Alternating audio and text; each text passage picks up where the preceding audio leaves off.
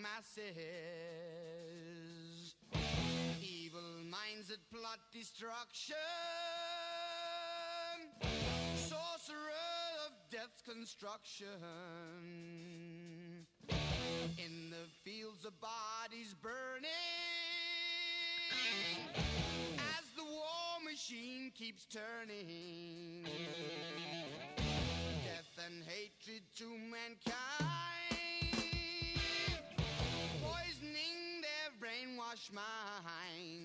Oh Lord, yeah.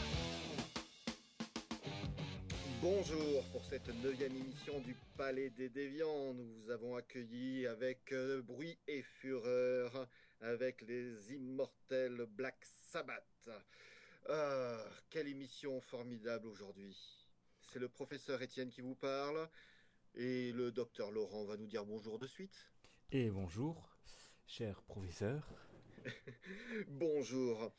Un petit mot rapide hein, pour vous rappeler que sur le site, vous pouvez nous contacter, vous pouvez laisser des liens des- sur des commentaires pour chaque, euh, pour chaque émission. Vous pouvez vous abonner à la lettre d'information du palais. Vous pouvez nous rejoindre sur Facebook. Et plus important, nous envoyer votre argent durement gagné pour payer notre retraite.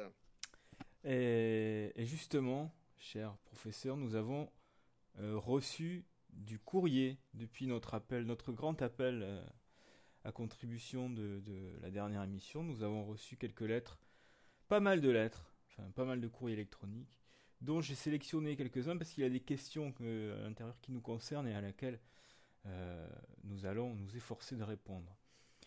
Alors lançons tout de suite le palais des déviants, le courrier des lecteurs, première. Alors, la première, euh, première lettre nous vient de Jean-Michel, euh, qui dit Cher docteur, cher professeur, j'aime beaucoup votre émission, blablabla, je passe. Mais une, que- une question m'obsède êtes-vous vraiment docteur et professeur? Alors, professeur, es-tu vraiment un professeur? J'ai mon diplôme délivré par l'université de Munich en 1974. D'accord. Et moi, je suis vraiment docteur. Je suis docteur honoraire de Divinity, un diplôme euh, donné par l'Universal Life Church à Modesto, en Californie. Voilà. D'autres, d'autres m'avaient précédé euh, dans, ce, ce- dans cette même université, euh, notamment Hunter Thompson. Voilà. Jean-Michel, si tu nous écoutes, tu as eu la réponse Bonjour. à ta question. Euh, la deuxième lettre que j'ai sélectionnée, cher Palais des Déviants, J'écoute votre podcast avec intérêt et y apprend des choses. Normal, hein Tout le monde y apprend des choses, même nous d'ailleurs. Je regrette simplement qu'il n'y ait pas de vrai sommaire au début de chaque émission. D'autre part, pourriez-vous me dire quels seront vos prochains invités? Alors, euh, c'est Philippe qui nous écrit. Euh, Philippe, euh, pas de vrai sommaire au début de chaque, émission. On essaie un petit peu d'introduire à chaque fois quand même ce qui va se passer. Le problème, c'est que nous, nous ne savons pas vraiment ce qui va être dit dans le Palais des Déviants. Donc, à part dire nous allons recevoir tel invité, nous ne savons jamais euh, dans quelles eaux nous allons euh, plonger. Et, et à propos des prochains invités, eh bien, écoute, on peut te dire euh, quels sont les invités de cette émission, mais, euh, mais pas de la suivante. On a bien quelques idées, mais, mais voilà, c'est pas prévu trois mois à l'avance, quoi. Voilà. Les négociations avec certains agents peuvent prendre du temps. Voilà. Oui, oui, oui, c'est c'est assez compliqué parfois. Mais merci pour ta lettre quand même. Philippe. Euh, dernier courrier que j'ai sélectionné. Euh, je passe sur les, les, les, les fleurs qui nous sont lancées et j'arrive directement à la question. Euh, c'est alors anonyme, là il n'y avait pas de, c'était pas signé. À quand une interview de Bernard Werber nous demande donc c'est anonyme et, nous lui répondons hein, tout, tout simplement jamais. Voilà. Ou alors le 12. Voilà. Euh, donc merci pour euh, vos courriers. Euh, J'espère qu'il y en aura autant pour la prochaine émission. Quant à celle-ci, ben, on va essayer de faire un, vrai sommaire, hein, puisque pour une fois, nous savons de quoi nous allons parler, puisque l'interview qui va suivre est enregistrée. Elle a été enregistrée durant l'édition de cette année des Utopiales à Nantes. Une fort belle édition, marquée à mon goût par une euh, prise en une montée en puissance, une reprise en main par, euh, enfin, de l'ensemble du salon par la communauté suisse. Oui, oui, oui, comme d'habitude, on les sentait venir, mais alors là, ils sont arrivés, euh, ils sont arrivés tous vêtus en garde suisse, et, et voilà, on n'a pas moufté. Donc, euh, amis suisses, euh, nous te saluons, euh, mais quand même, tu préorganiser ton propre salon. Où nous viendrons en force. Euh, donc, alors, une, une interview enregistrée aux Utopiales, il faut remettre dans le contexte. euh, elle a été, elle a été euh, faite très très tard. Les personnes interviewées étaient à moitié ivres. D'ailleurs, les, les intervieweurs eux aussi. Dans un coin du bar, un coin sombre hein, du bar, du bar des Utopiales. Et les invités étaient professeurs.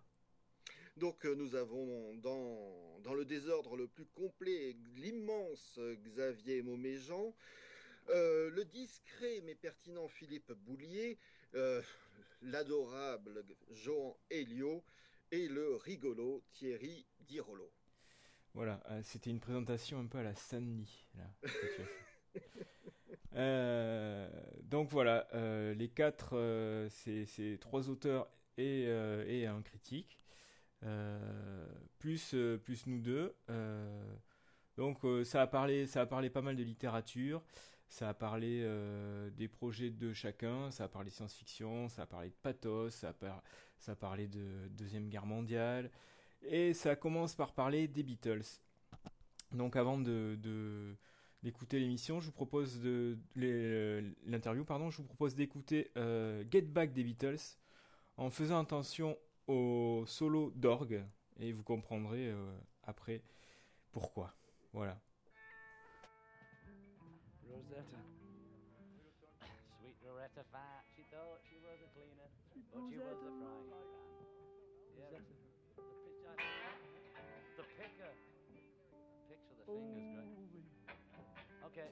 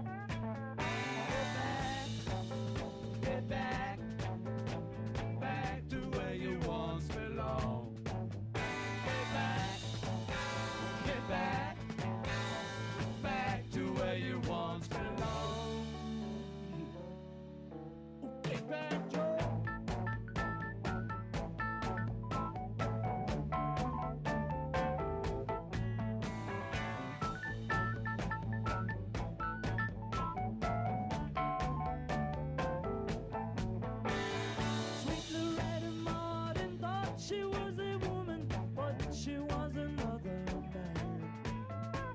All the girls around they say she's got it coming, but she gets it while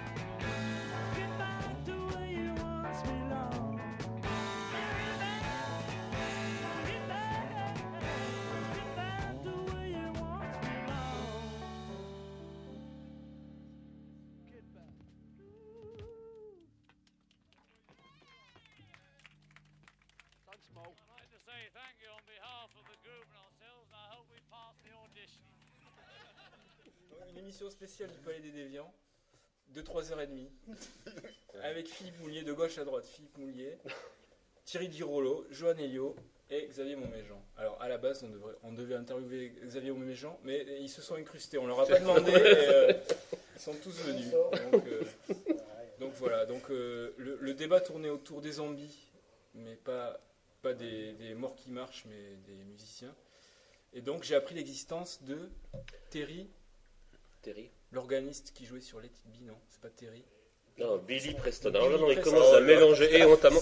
Bon, C'est fini, on part, on quitte le studio parce que là, non, 3h30 de conneries. non vraiment. Le dossier n'est pas préparé. C'est- clair. Alors d'où vient Billy Preston? Raconte-nous un peu. C'est un musicien studio ou Ah c'est ouais, un- il s'est engagé dans une unité kamikaze. Après avoir élevé un raccroche, mais Sujet qui dépasse son intérêt. Non, il a été détecté par George Harrison à l'époque où Apple a commencé euh, à sortir des, euh, des, des, euh, des, euh, artistes maison. D'accord. Apple, c'était la, la La- société euh, créée par Lennon et McCartney. Et donc, c'est- une découverte de George Harrison. Voilà. Et en fait, euh, Billy Preston est, est resté connu pour son solo euh, de rock dans Get Back. Enfin, le solo de rock, c'est lui. Et il a assisté à beaucoup de, de séances du film Let It Be, on le voit beaucoup dans ce film-là, simplement parce que George s'est rendu compte qu'il y avait une telle ambiance, mais pourrie à un point pas possible, qu'il s'est dit, il faut absolument que j'amène un cinquième pour que ça calme tout le monde. Tiens, D'accord. John. Lennon, il avait fait la même volonté de passe de paix en amenant Yoko Ono. Ça a à pas marché. Parce que jusqu'à présent, aucune femme n'avait été tolérée pendant les séances d'enregistrement. C'était comme ça. C'était une sorte de, de gentleman's agree- agreement Que Lennon, en amenant Yoko Ono, n'a pas rompu, parce qu'on peut pas parler de Non, ça, c'est- quand si ça- limite. Les autres, ils n'ont jamais pu euh, supporter sa présence parce qu'en plus, euh, elle était complètement mutique. Elle parlait pas. Elle parlait jamais. C'est terrible. Et puis de temps en temps, bah, Lennon se, se tournait vers elle et lui disait Alors, qu'est-ce que t'en penses? Tu t'imagines en Ah, Donc bon, bref. Billy Preston a été amené pendant les séances de Let It Be pour calmer le jeu. Et effectivement, ça a, un- ça a calmé l'ambiance des, euh, des- très pesante des, des- des sessions de Let It Be. Voilà, D'accord. c'est ça. C'était Mais pas- d'où- d'où ça vient cette. euh, Puisqu'on c'est l'occasion. hein, de.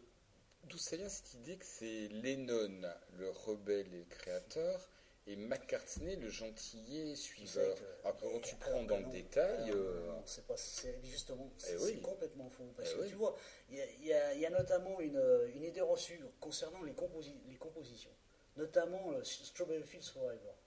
j'ai- eu le- l'enregistrement pirate où tu entends au début le- l'intuition de Lennon et ça se construit. euh, Ouais. Et donc en fait c'est le collage de deux chansons qui étaient, qui étaient à deux tempos différentes, mais euh, en fait on croit toujours que c'était Lennon qui apportait à l'intérieur du groupe oui. Oui, oui, l'expérimentation. voilà, voilà. Alors que c'est pas vrai du Non, tout. non, non, non, non, non. Lennon n'était pas musicien à la base. Lennon, on en parlait tout à l'heure, Lennon c'est un rocker. À, à la base c'est ça. hein. Hein, son album Rock'n'Roll, il c'est ça, a, voilà. il est revenu assez Voilà, bah. Tu vois, c'était ça d'abord. Mhm. Effectivement, c'est vrai que l'idée reçue, c'est c'est de croire que McCartney, euh, c'était Oui, oui. euh, Michel, Mabel. Ça non, c'est pas ça du tout. C'est-. C'est pas ça du tout.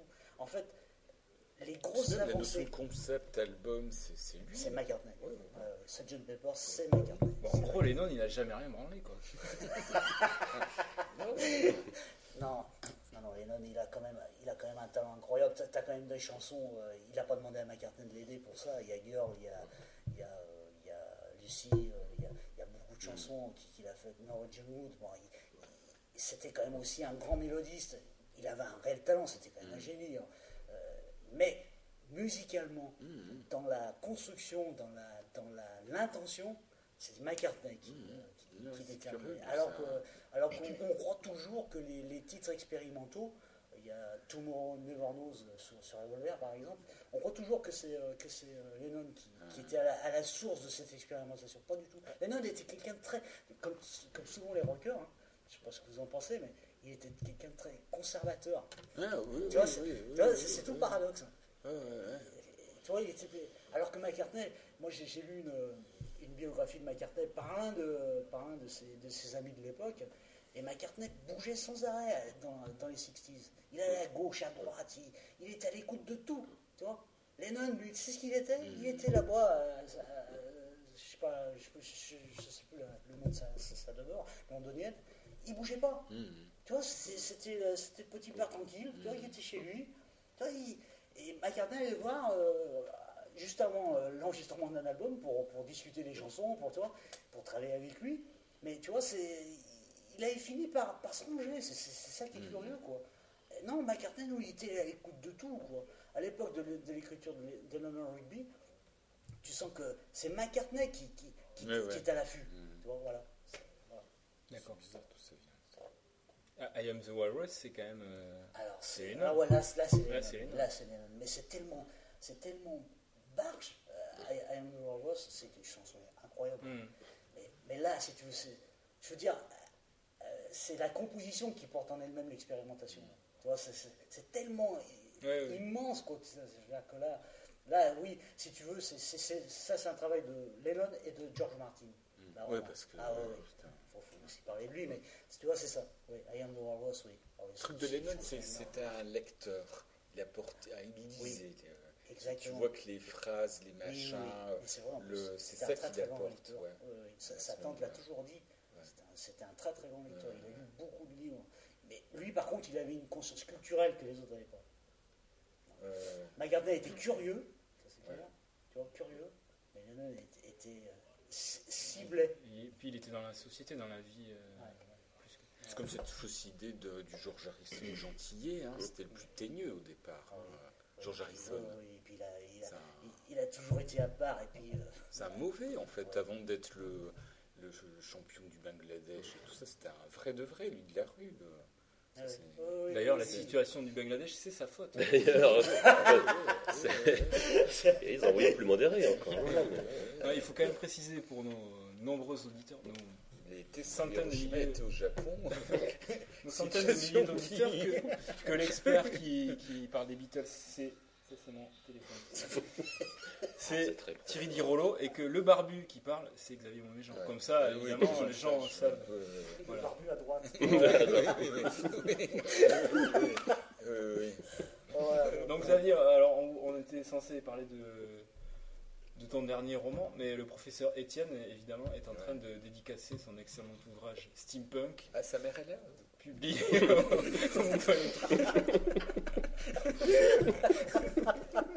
Et c'est lui qui a lu le bouquin. Donc, euh, je te laisse en parler. euh, Quelqu'un l'a lu? Tu l'as lu euh Ben non, parce qu'il devait me le passer depuis un moment, mais il oublie. Ouais. et- Donc, ouais, Ça fait donc, longtemps que euh, tes amis ne lisent plus tes livres. en fait. Donc, Bah, euh, tu peux en dire un euh, mot euh, ouais, c'est un, un roman sur euh, le Japon plus que les kamikazes de- durant la Seconde Guerre mondiale, durant la période d'octobre 43 à mars 45, avec un- une concentration sur l'année 1944, où est décidé ce qu'on va appeler les attaques spéciales, qui sont les attaques suicides. Le mot kamikaze étant, contrairement à ce que tout le monde croit, jamais utilisé à l'époque. C'est une invention de- des Nisei, des Américains euh, d'origine japonaise, des traducteurs, tout ça. Et donc je suis euh, le destin de trois Japonais, un petit garçon qui est à l'école dans un village euh, pas loin de Tokyo, son frère qui était étudiant et qui est enrôlé dans une escadrille et qui va s'avérer bon pilote, donc euh, qui ne va pas être euh, volontaire suicide. C'est un moyen tout simplement de suivre la vie d'une escadrille. Je ne pouvais pas le, planter au début. Et puis, d'un troisième personnage qui a un capitaine qui est largement inspiré de, d'un capitaine euh, authentique, qui est celui qui a instauré dans la pratique euh, les attaques suicides. Et donc, euh, les trois âges de ces personnages correspondent à trois âges de, l'homme japonais en guerre. Et un peu comme je m'en explique à la fin dans une postface, les montreurs de marionnettes dans un théâtre qui s'appelle le Bunraku, qui est un théâtre de marionnettes typiquement japonais. Il y a trois montreurs pour une marionnette, donc là il y a trois personnages pour un l'homme japonais. Et surtout, euh, ce roman, c'est euh, une nouveauté pour moi parce que j'ai travaillé avec euh, une famille japonaise qui a été directement concernée deux fois. L'une par un, des fils qui a été volontaire suicide et qui a percuté, et par un l'arrière-grand-père qui était colonel dans l'armée en Chine, euh, avec toutes les aurores qu'a commises, euh, et qui a été euh, capturé par l'armée soviétique, quand l'armée soviétique est entrée tardivement en guerre. Et donc c'est cette famille-là qui a connu ces deux histoires qui m'a aidé. Et c'est donc ce roman, la première fois, je crois, tu vois, par rapport à toi, Thierry, de Oui. l'investissement subjectif, Oui. personnel, affectif que Oui, tu mets, moi je me, je pense mettre, toi aussi, Joanne, hein, tu, tu tiens à distance de. Mais là, le fait d'avoir travaillé avec cette euh, Oui, famille, famille. oui, j'ai passé deux après-midi avec une dame très belle, euh, 70 ans, très Elle digne, ressemblait très- pas à Yoko Ono. non. non, non, non, voilà, voilà. Oui, oui. Ou alors elle aurait ressemblé à Yoko Ono si elle avait survécu à Hiroshima.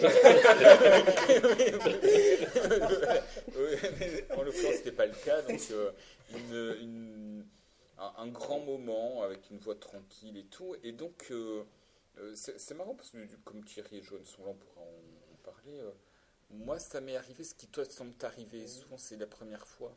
Et ça fait bizarre d'être euh, impliqué, touché. Ouais, ouais. Ouais. Aussi près. Oui, oui, oui. oui, ça. oui. Il faut dire que, que, en tant que lecteur, moi, j'ai pas l'impression que vous travaillez de la même manière. En tout cas, Johan, Xavier d'un côté et Thierry de l'autre.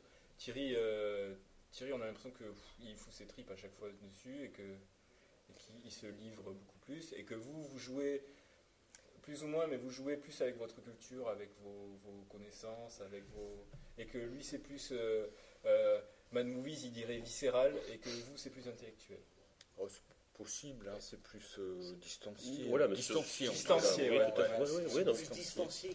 Ça, ça vient pas du, du, du, du- du même endroit quoi. Oui, ça vient pas du même endroit, mais il y a plusieurs façons de faire de la littérature. Ouais.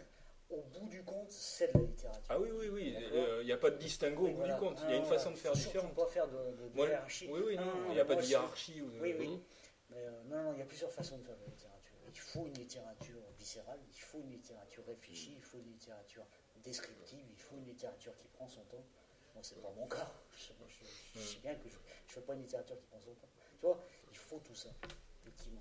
Et mais c'est vrai, ce que tu dis là, euh, quand on est prêt, ça fait drôle. Ah ouais. Ça fait très drôle. Ouais. Hein, tu as l'impression d'être immergé, Mhm. hein, d'être euh, pris dans une espèce de tourbillon que tu, que tu, que tu maîtrises. Ah oui, oui, oui, Hein, je sais pas, hein, je sais pas si tu l'as comme ça. Mais...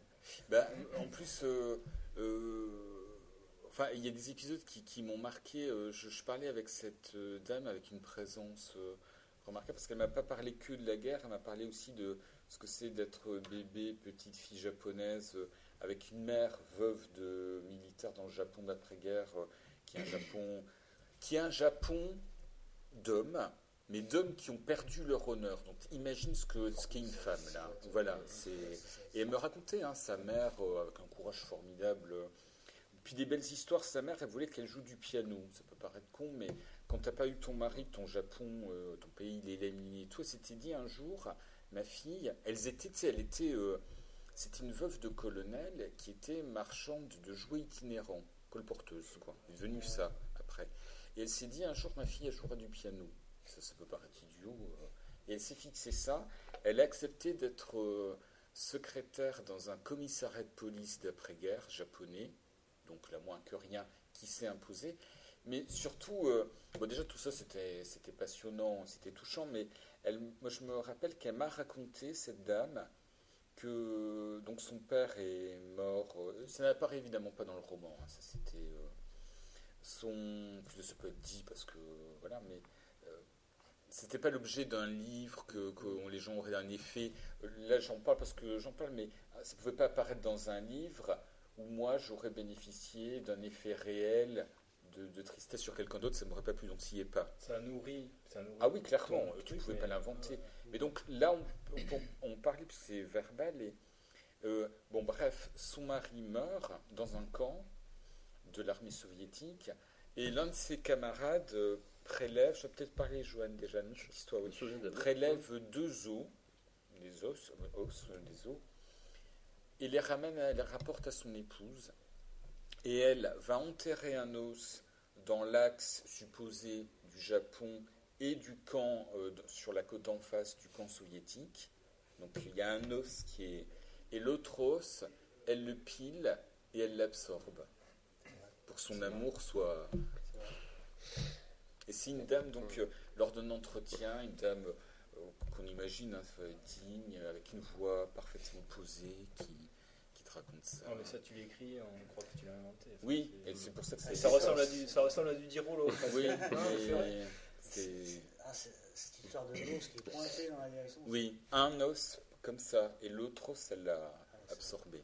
Et un- une des choses qui sont fascinantes dans, dans le roman, c'est que tu suis l'histoire avec un H majuscule pendant, pendant tout le, le récit, tu vois l'action qui avance, et tu le vois par le, point de vue de, de petites personnes Oui. qui, sont, euh, qui sont prises par les événements sur lesquels ils ont quasiment pas d'emprise. Oui. euh, c'est une des forces du, du roman. Et, et c'était, je le voyais pas autrement, tu vois, je et C'est pas une froide description des événements historiques qui sont en train de se dérouler, c'est vraiment la subjectivité de ceux qui la vivent. en- Oui, oui, oui, il fallait que ce soit, il fallait que ce soit comme ça. Et par exemple, le, le petit garçon qui est nourri de propagande, mais de, de propagande, propagande absurde. Il croit par exemple que pour entrer dans le corps des Marines, il faut tuer son père et sa mère, qui était une fable qu'on racontait. hein, euh.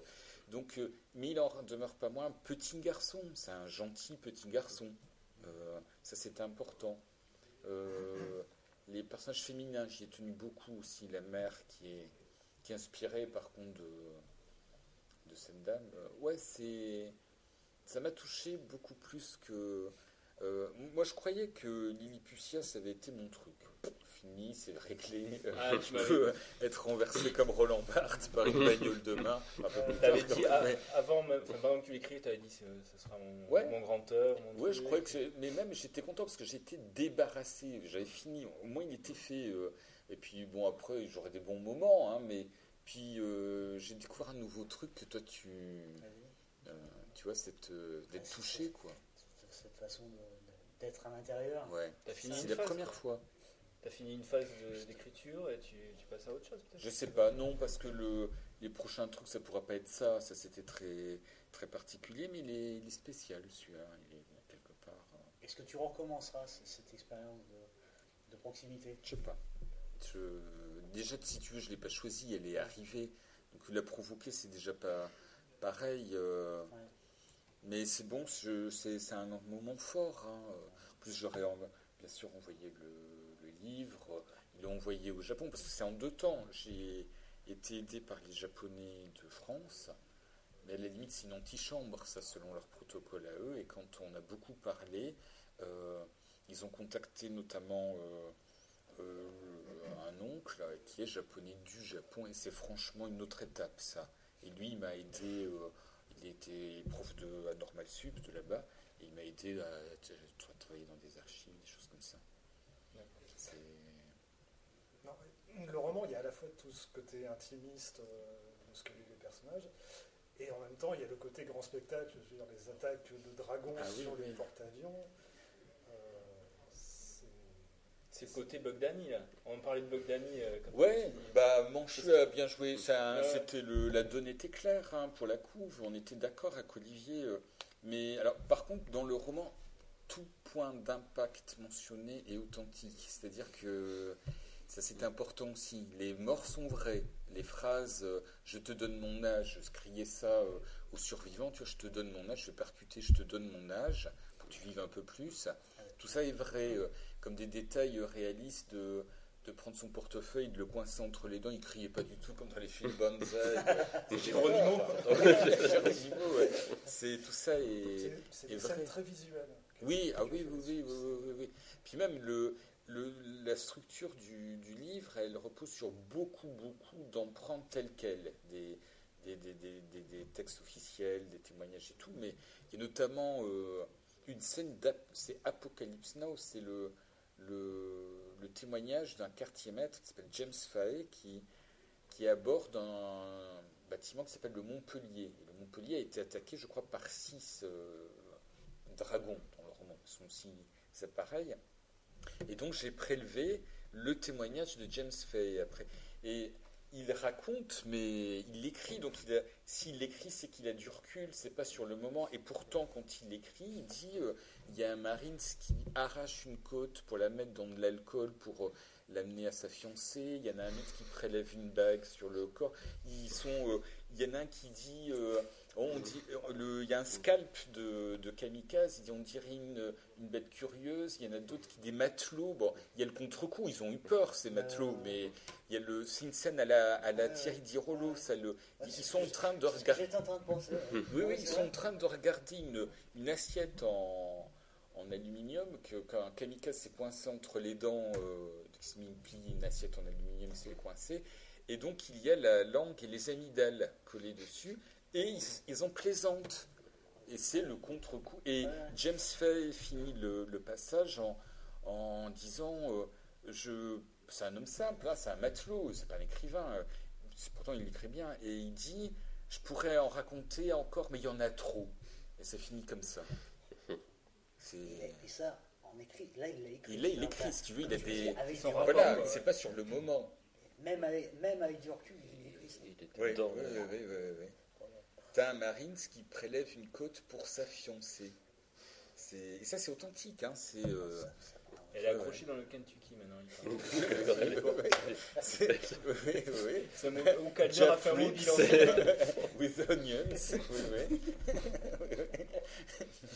Et du coup, euh, alors moi j'ai pas lu le bouquin, mais euh, j'ai j'ai lu le- Arrête de répéter ça, c'est pas, un- c'est pas si tu le répètes à bout d'une heure que tu l'auras lu. Je me raconte tout là donc. J'essaie de, de faire un monde honorable.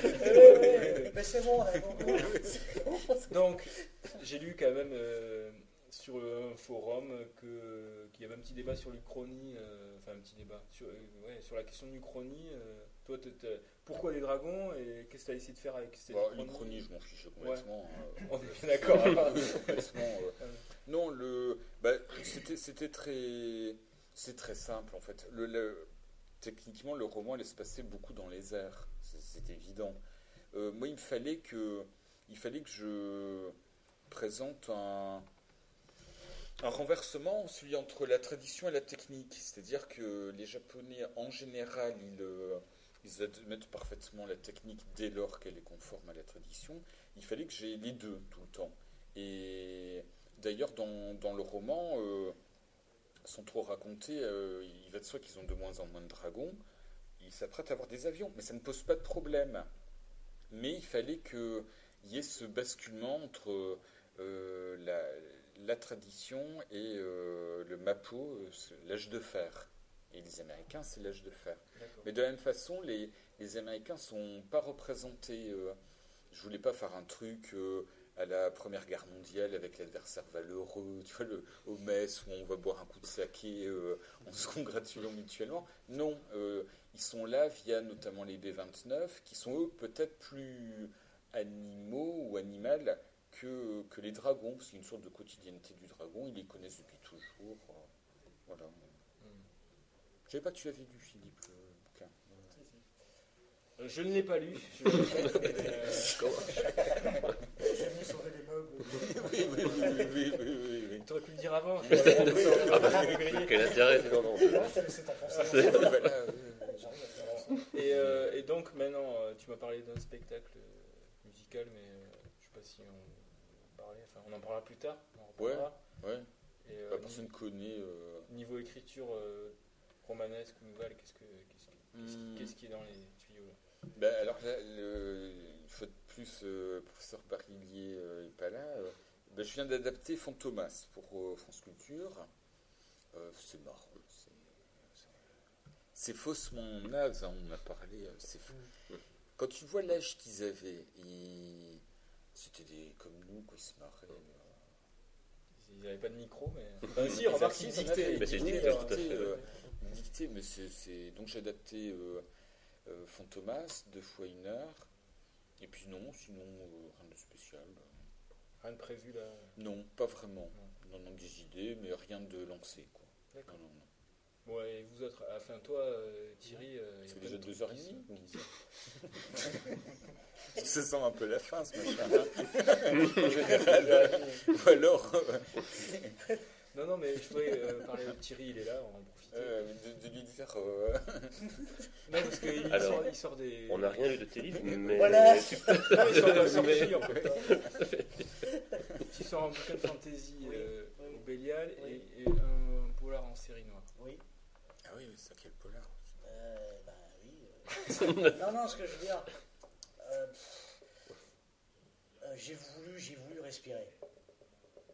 Parce que j'en pouvais plus de, de la SF et puis de, ce carcan dialectique qui, l'emprisonne. Quoi. Enfin, moi, je, le ressens comme ça. J'en ai assez d'entendre euh, justifie ça, justifie ci, j'en peux plus. Donc euh, il y a un moment où euh, ça ne me correspond plus parce que je ne suis plus en adéquation avec l'outil. Je, le sens comme ça. Et donc, bah, je me dis, et pourquoi pas la fantaisie? L'histoire m'est coulée d'un seul coup. Quoi. Elle est arrivée comme ça, sans, sans aucun effort. C'est la première fois que ça m'arrive. Donc je me suis dit, vas-y, quoi, tu verras bien. Et j'ai découvert un. donc, euh, la liberté, mais c'est même pas absolu. Il faut un terme au-dessus, quoi. Euh, Tu fais ce que tu veux. Tu fais ce que tu veux. Comme on, on en parlait avec, avec Xavier. Tu justifies rien. T'as rien, t'as rien à dire sur la façon qu'a qu'a- qu'a telle, créature voler, telle créature de ramper. Tu fais ce que tu veux, tu installes quelque chose, et le propos est ailleurs. Le propos est tout entier à la force de l'histoire, au service de l'histoire.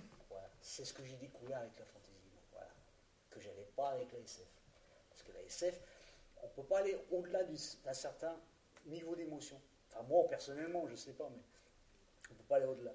Et donc, euh, là, avec la fantasy, pff, je suis parti. Quoi. Donc, euh, j'ai respiré. J'ai respiré. Et puis, ça n'a plus rien à voir, c'est beaucoup moins sombre, c'est plus ouvert, c'est plus coloré, a- ça vit, ça vibre. Voilà, ça vit. J'ai l'impression que la SF, c'est d'abord du vertige avant d'être de l'émotion.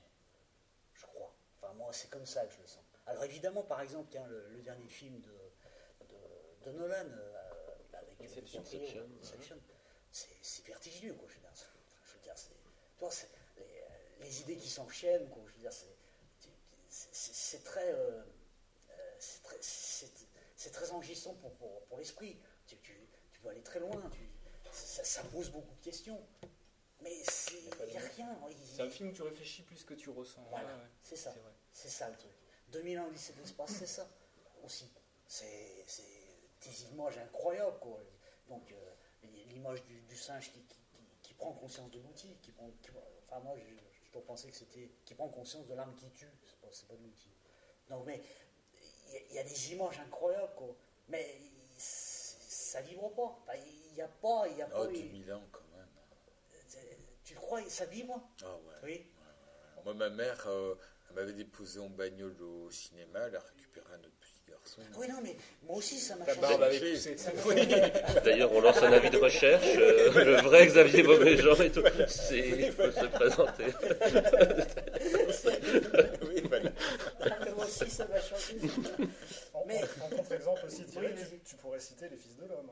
C'est un- Ah, Ah, Ah. bah oui, oui, Exactement. C'est un très bon contre-exemple. Oui. le mais film alors- de science-fiction de la décennie. Oui, oui. Ouais, mais la science-fiction, oui, oui, on moi est d'accord, mais la science-fiction, elle est, elle est en canevas derrière. vrai, euh, euh, Non, mais il est décor. il est Au construit sur une idée. Oui, ça, oui, ça, qui, qui- c'est- qui est en plus une idée à la con. Non, mais voilà, tel- tellement basique que, que- Ouais, qu'elle ouais, fonctionne à plein d'un- bout à l'autre. hein. Il y a 20 ans, ça donnait euh, 2017, après la chute de New York, une espèce de navet. Oui, euh, c'est vrai que ça aurait pu, C'était on- exactement la même histoire. ça aurait pu être traité complètement en série Z, B, que enfin là, de B à Z, mais Hmm. euh, Mais la différence, c'est que Inception, l'intrigue repose sur l'idée de science-fiction, alors que Les Fils de l'Homme, Oui. l'intrigue repose sur les Oui. personnages Oui. et sur euh, ce qu'ils ont à faire. Exactement. Tout à fait. Ça, c'est la différence. Quelqu'un qui vient de voler une.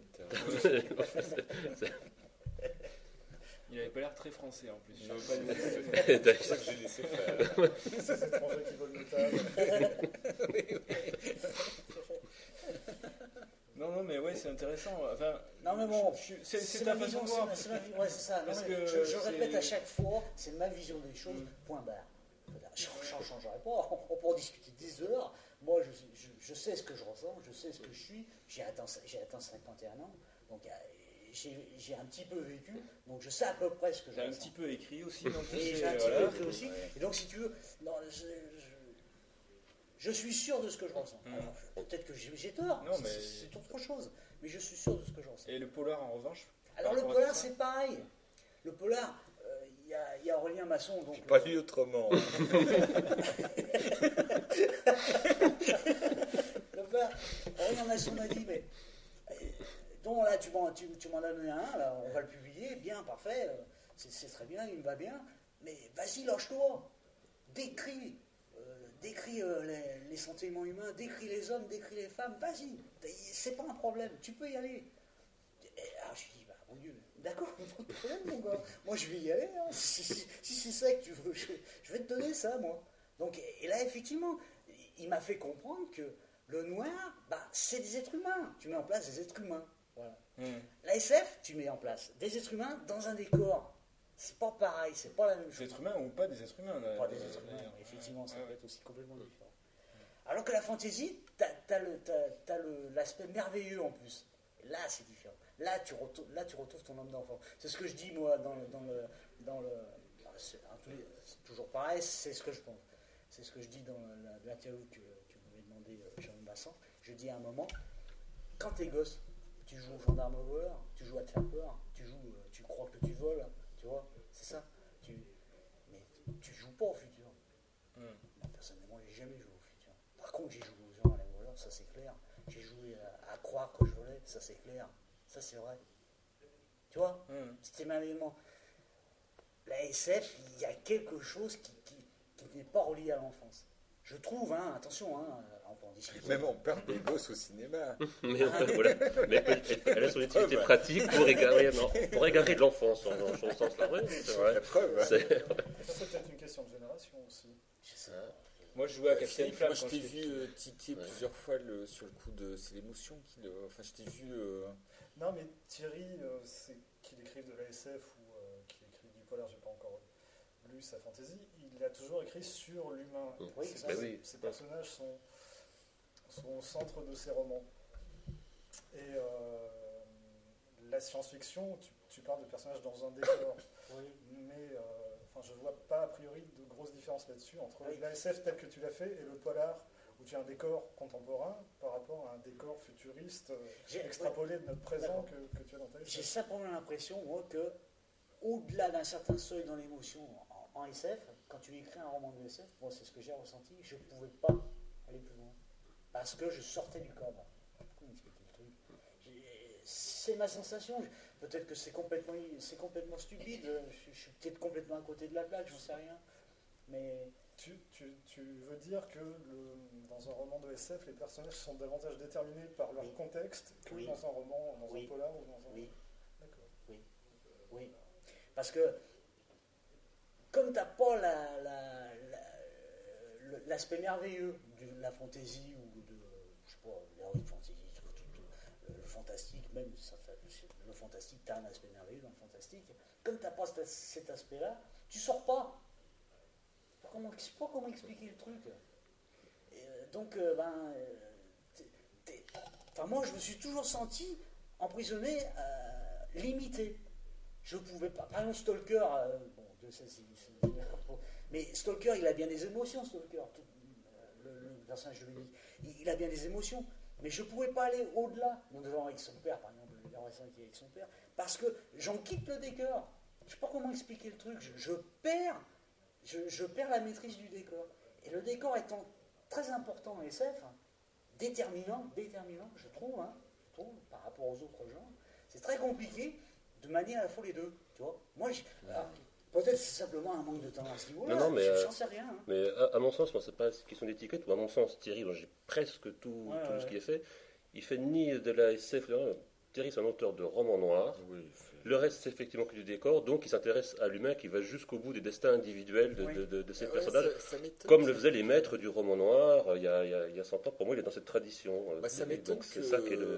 ouais. Ouais, ouais. Ça m'étonne que tu aies pu ressortir euh, un frein alors que tu es tellement au-delà de ça. Enfin, Oui, toi, tu mais- parles pas de SF, Bah je non. pourrais même Non. dire que t'es le, roman. Non, Le non, bien roman sûr. sont pas euh, Non, non, non, de bien SF. sûr. Comment ça a pu être un barrage chez toi Pff, euh, Non, non, il n'y a pas d'autre chose, toi, ce disait Il n'y a pas de barrage au niveau, si tu veux, de la de, de l'extrême, c'est sûr. Là, euh, le type va jusqu'au bout, euh, mais l'émotion, est-ce qu'il y en a toujours? Est-ce qu'il qu'il y en a suffisamment? Tu vois? Hmm. et, et souvent, j'ai- ressenti ce manque. J'avais besoin de temps de m'arrêter, de me poser, quoi. Mais, alors, euh, comme le disait Philippe, euh, il me disait, mais oui, mais peut-être que c'est dû à, ta- à, à la SF que tu écrivais. Peut-être que ta SF euh, ne te commandait pas de t'arrêter. Plus que. Ouais, plus que- joli, tu vois Je sais pas. Et tes, tes personnages évoluent dans un, uni- un univers qui est tellement sombre, tellement, Voilà, tellement oppressant pour eux que effectivement ils se retrouvent, euh, se retrouvent euh, victimes de, de ça. Ils, ils se retrouvent. euh. Et voilà, ça, ça, ça enfin, par- pour moi, c'est la définition du roman noir. Je veux dire, Oui, comme oui, euh, je- les- je- Léo Mallet, la trilogie noire, je suis Ah parallèle pour les moi. gens qui c'est- sont enfermés. Moi, t'es complètement dans cette tradition-là. Le reste, c'est du décor, effectivement. L'auteur que j'ai lu récemment, dont je trouve que tu es le plus proche, c'est un auteur de polar, c'est Antoine Chenas. Ouais, c'est- Voilà. Ouais, je sais pas, ce- Euh, au niveau des persos, c'est. Je suis plus ou moins responsable de sa vocation. Ah bon? Bah oui. Il m'a- lu d'abord. D'accord. Ah, Ah ouais. Ah oui, Bah, oui, tu vois, je donc, savais pas ça. donc c'est pas, c'est pas un hasard. quoi. Ah, ouais, ouais. et entrer dans le Mais studio. Attention, hein, il a d'autres références, mais je fais partie de ça. Ouais, ouais, non, mais. Ah, tiens. euh, donc, Oui, euh, oui, oui. donc Oui, c'est- mais effectivement, quand j'ai lu Versus, j'ai un peu lu, franchement, euh, j'ai un peu lu l'intention de Médic dedans, un petit peu quand même. Mm. C'est- Il y a cette espèce de- j'ai- retrouvé certains accents. Voilà. Mais bon, euh, il a, il a son propre talent, c'est pas, c'est pas le truc. Mais effectivement, c'est vrai. Il s'en rapproche parce qu'il m'a il m'a- il m'a dit par, par courrier, il m'a dit, et puis je l'ai rencontré euh, lors des, euh, dans une manifestation à Lyon, les quais du Polar. D'accord. Il m'avait dit non, non, ce que, ce que, tu fais, c'est- ça, ça m'a, ça m'a toujours botté, quoi. Ouais, Bon, le, professeur Etienne vient d'arriver.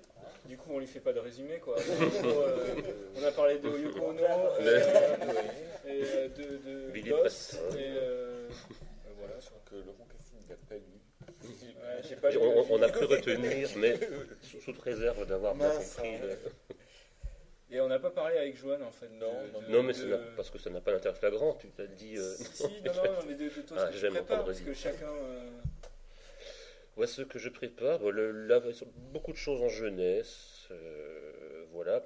Et en revanche, en adulte, euh, l'année prochaine, euh, le, quelque chose que j'ai encore jamais fait, une, on va dire une science-fiction pros- bon, prospectiviste, je sais pas si ça se dit, bah, pour, le, le- pour le retour de la collection millénaire de J'ai lu. Voilà. L'Éden?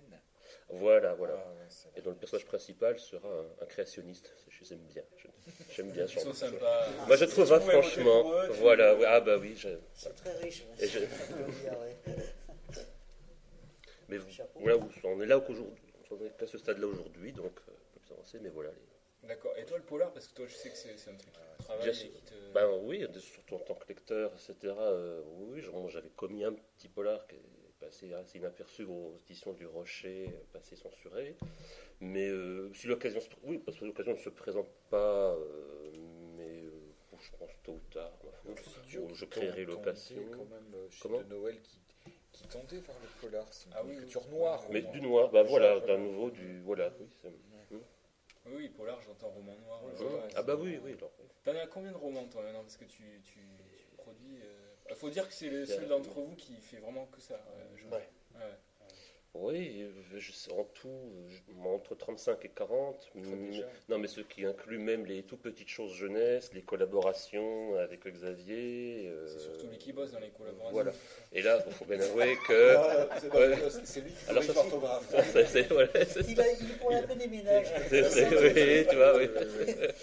Ah, mais du coup, vous allez, vous allez pas refaire quelque chose ensemble là Oh, on a envie. Hein, Ah, je pense que oui. Puis on a des idées, mais Voilà.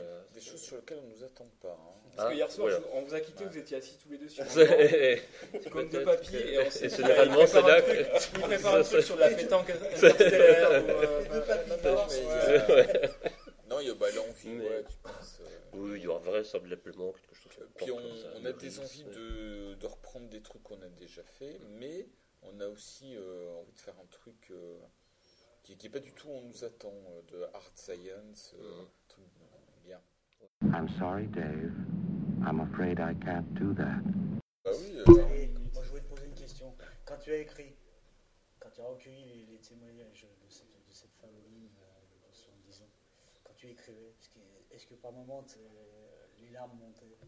Non, parce que. Mais ça, ça m'est arrivé. Et puis, euh, euh, je me rappelle que. D'ailleurs, c'est marrant parce que ça touche euh, euh, l'épouse de Joanne. Joanne.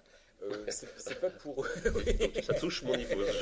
J'ai ça. Euh, Révélation. euh, pour celui-là, non, si tu veux, parce que c'était sur le moment. C'était euh, très fort. Et comme je n'allais pas utiliser le matériau brut, je me, l'interdisais. Il n'apparaissait pas euh, tel quel au moment de l'écriture. Mais, mais, mais, mais, mais, euh, des années avant, on m'avait commandé euh, un texte pour une anthologie euh, sur Peter Pan.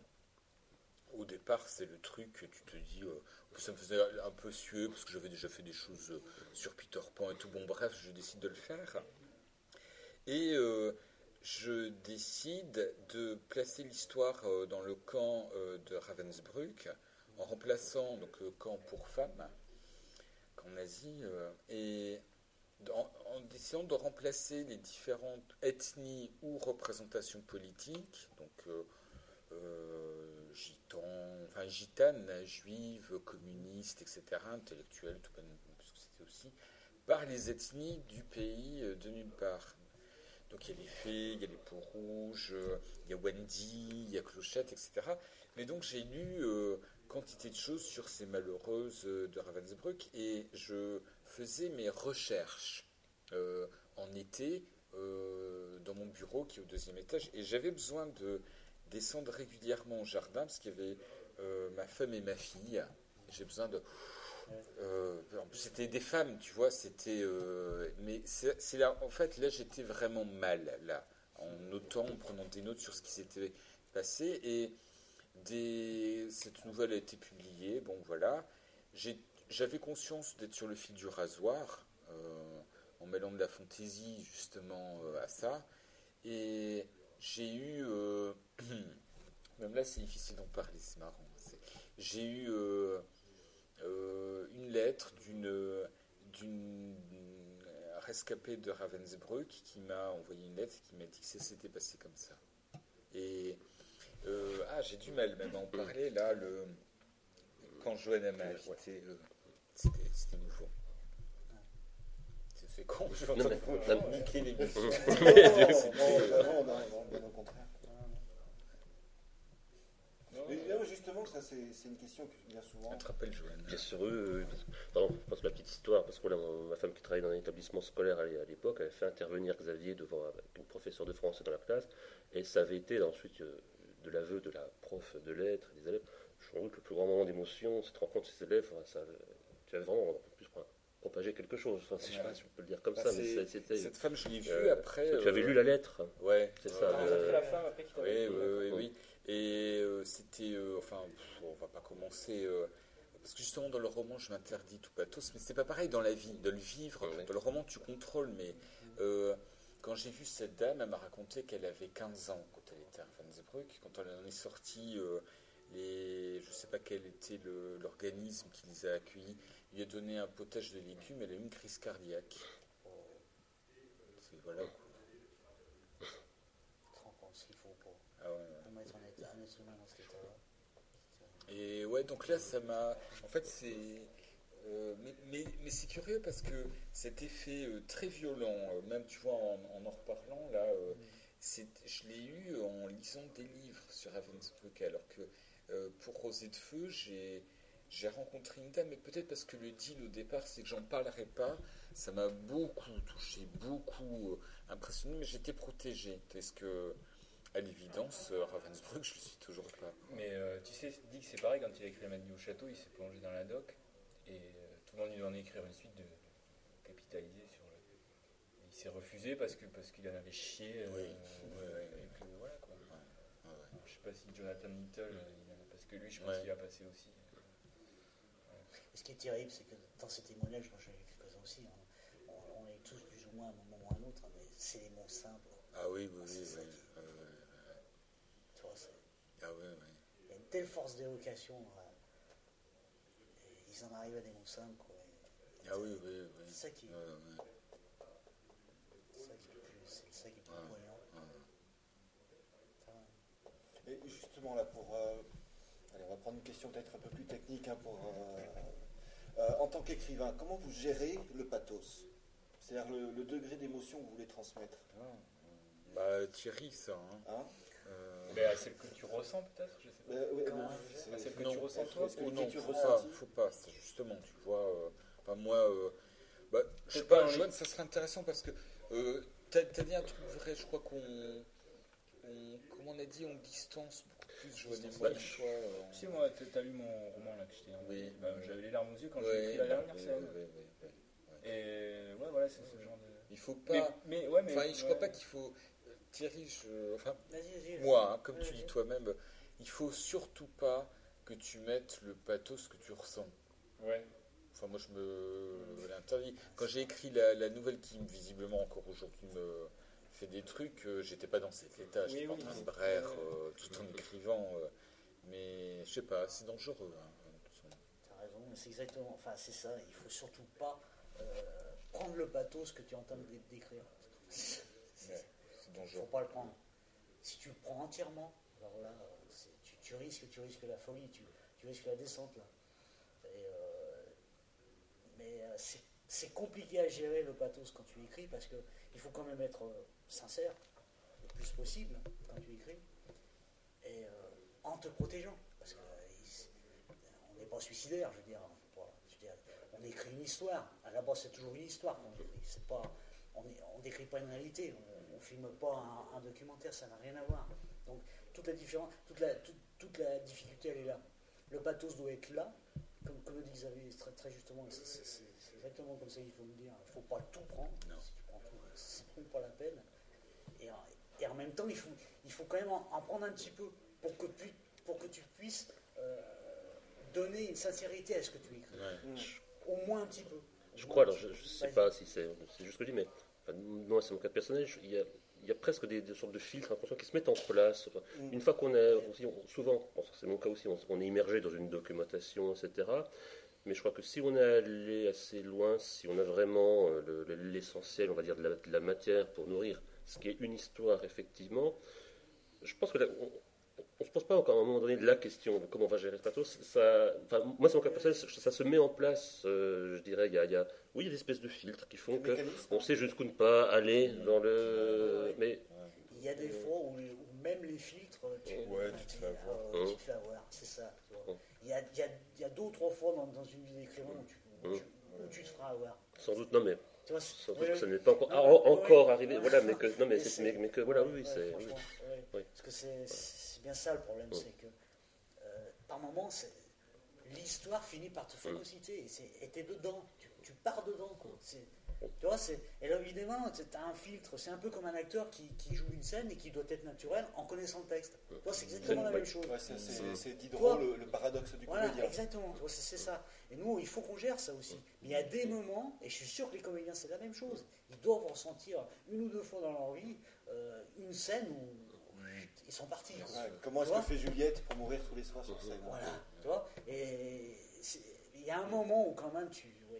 Et alors là, ce jour-là, le jour où tu te fais avoir, il faut pas que l'histoire ait trop de pathos. Non, non, non, non, bien sûr. c'est ça. bien sûr. Ouais.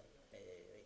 Moi, je crois que le risque existe une ou deux fois dans une carrière, je Ouais, pense. ça arrive. Et justement, vous, euh, vous vous projetez dans le lecteur Euh, Moi, je peux parler facilement. hein. Moi, j'écris pas de livre. hein. Euh, projet- vous avez un lecteur idéal? Oh, pas du tout. Hein, C'était Gide qui imaginait son lecteur. Il avait sa- son physique. Enfin, C'était Ah, un non, jeune non, garçon non, très beau. Oui, Tiens, Oui. comme c'est curieux. On va dire ça comme ça. Mais non, mais est-ce que vous avez un lecteur idéal à qui vous vous adressez ou c'est vous-même Oh, l'absolu c'est pas mais- si compliqué. Et, mais- et même pas nous-mêmes. Enfin, c'est vraiment une, que- enfin, oui, une question qu'on se pose à aucun moment. Ça. Enfin, je- je pense que plus on se posera ce genre de questions, moins on écrira. Donc, Ouais. euh, enfin, je crois sincèrement que donc. euh, C'est comme cette idée qui est tellement française de qu'il faut connaître euh, pour apprécier une œuvre euh, le, le vécu de l'auteur. On s'en cogne. euh, moi, je connais rien de Mozart, j'aime sa musique. Il n'y a pas besoin d'être cocu pour jouer un cocu quand tu es comédien. euh, ah il y a, enfin, c'est cette idée tellement égocentrique que si t'as pas l'individu, l'œuvre elle vaut que dalle. Euh, Moi j'en sais rien de ce qu'il pensait euh, si de tu pas Vinci. cultivé, euh. tu ne peux rien Ah oui, voilà, en plus, deuxième C'est- couche, ouais. c'est la lame euh, qui ouais, ouais. ça, Ouais, ça, fait, Parce hein. que moi je sais, donc moi je vais Voilà. apprécier. ouais. Non, Euh, non, ouais, non, ouais, non, ouais. non, non, justement, euh, l'express- l'expression artistique, c'est d'abord donner. Bien sûr. Euh. Mais il y a cette idée française qui est que le... si tu connais l'auteur, alors tu apprécieras l'œuvre. C'est totalement faux, ça. euh. Rembrandt, qui c'est, qui c'est, qui. Pas- En plus, euh, ça voudrait dire que dans les romans, tu dois être femme pour écrire sur Ouais. femme, tu dois être morbide pendant Ouais, deux ans euh, si tu écris une histoire noire. il y a euh, beaucoup de lecteurs qui font l'amalgame. Ah, bien sûr. Ah, oui, tout à- bien oui. oui, oui, oui. Madame Bovary, c'est moi. Mm. Bon, en pleine euh, bataille euh, entre Babyloniens, je vais acheter du pain. Hein. je laisse les démerder pendant un quart d'heure et je vais acheter du Pas pain. je- quand même. Mais oui, parce qu'après, il te fout un de ses sous, qu'après, C'est- il passe l'aspirateur. Oui, oui. Non, mais voilà, c'est vrai. hein. Euh, Euh, ça, Et- mais euh, parce que, enfin, tant qu'on peut parler technique, euh, quels sont les, allez, on va avoir une question rigolote justement, les, les trucs que vous utilisez dont vous avez honte, hein. les trucs narratifs, euh, les trucs pour choper le lecteur. aucun, euh, aucun dont j'ai honte. bah oui, pourquoi en avoir honte? Enfin, je- peut, peut d'avoir été ut- utilisé plusieurs fois. Ah bah, Euh, mais oui, mais les trucs ils sont faits pour ça quand ils font. Sûr. Moi, je veux dire, je suis un, je suis un lecteur très premier degré. J'aime, euh, je les connais maintenant à force des trucs, mais j'adore quand même me faire avoir quand je les trouve dans un bouquin, même s'ils sont ultra basiques.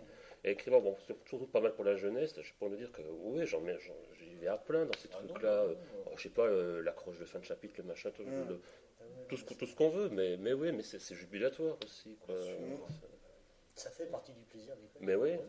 Si c'est- ça se justifie dans le récit, euh, Ouais. non. euh, c'est, euh, moi, je me rappelle, j'étais débutant dans la carrière et j'avais déjeuné avec Serge Brussolo à la cantine d'Achette. On était les deux, euh, une espèce de silhouette noire. C'était- Tout était Ah, blanc dans la bon, cantine d'Achette. On imagine la cantine. C'était déjà, oui, ça- déjà, ça laisse. hein. C'est- C'était vraiment la scène finale de 2001. C'est blanc, c'est monolithe, Serge Brussolo. Oh, quel Donc, il est vite dans le. J'arrive et il m'avait dit euh, un, un truc. En plus, il avait payé le repas, donc c'était génial. Mais il avait dit que l'avantage avec les, les clichés et les idées reçues, c'est qu'il y a un énorme travail de fait déjà. Mm. Donc tu n'as pas à inventer ça.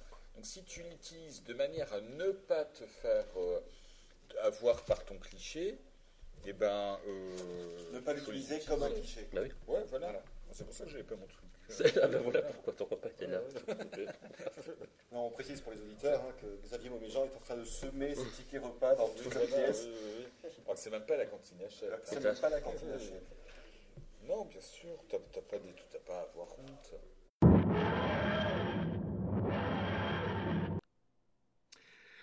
Et voilà, la conversation a continué encore longtemps, longtemps, longtemps. Malheureusement, nous avons dû signer moult papiers légaux afin de promettre de ne jamais divulguer certaines paroles prononcées et néanmoins immortalisées sur bande magnétique. Le palais va refermer ses portes, c'est le professeur Étienne qui vous salue. Docteur, Eh bien, au revoir, les amis. et soyez sages.